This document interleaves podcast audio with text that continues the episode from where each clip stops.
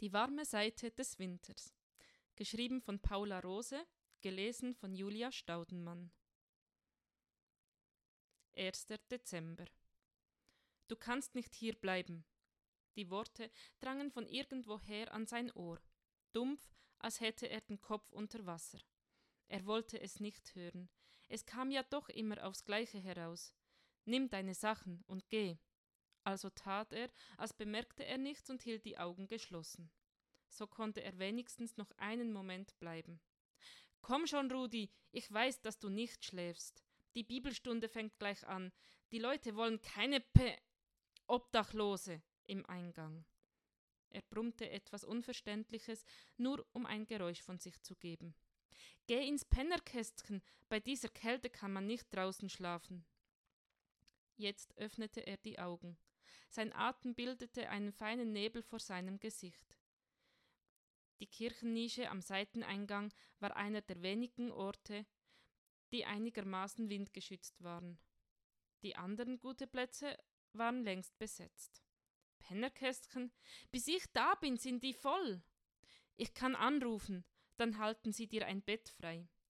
Die, res die reservieren nicht, das weißt du. Der Mann, der mit ihm sprach, war Theo, Kastellan der Marktkirche.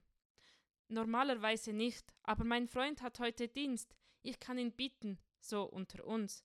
Darfst du nur nicht verraten. Er hatte sich noch immer nicht bewegt. Von der Straße war das Klappen einer Autotür zu hören. Jetzt mach schon, Rudi, ich will keinen Ärger.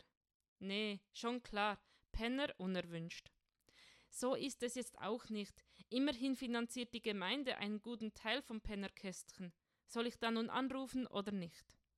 Ja, mach mal. Er rappelte sich auf und sammelte seine Sachen zusammen.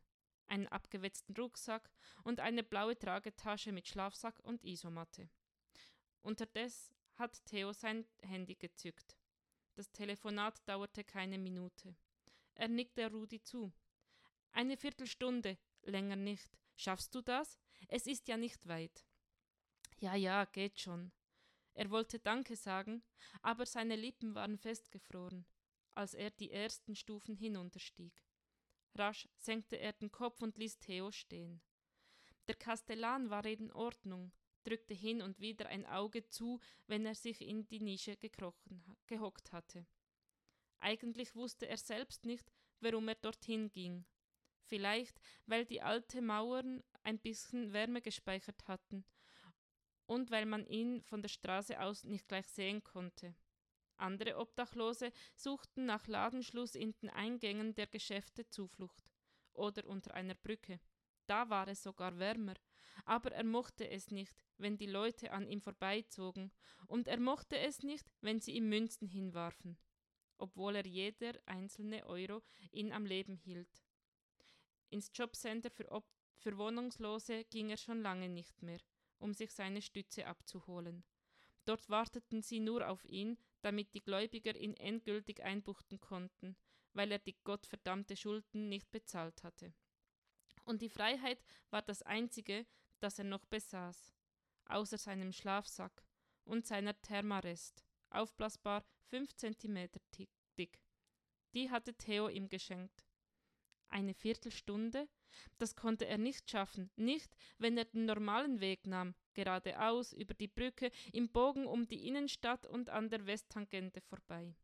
Eine Viertelstunde reichte nur für den Weg durch die Elisenstraße. Nie wieder, das hatte er sich geschworen, nie wieder würde er einen Fuß auf deren Pflaster setzen. Der Wind blies hart ins Gesicht.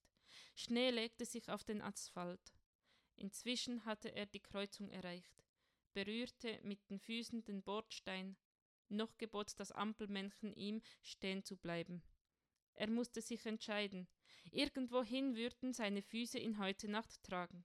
Ins Erfrieren oder ins Weiterleben. Es tat weh. Er wollte dieses Leben nicht, aber er wollte auch noch nicht sterben. Nicht durch Kälte und nicht heute Abend.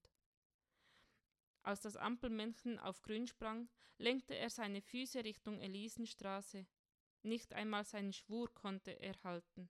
Dreckswelt, verdammte.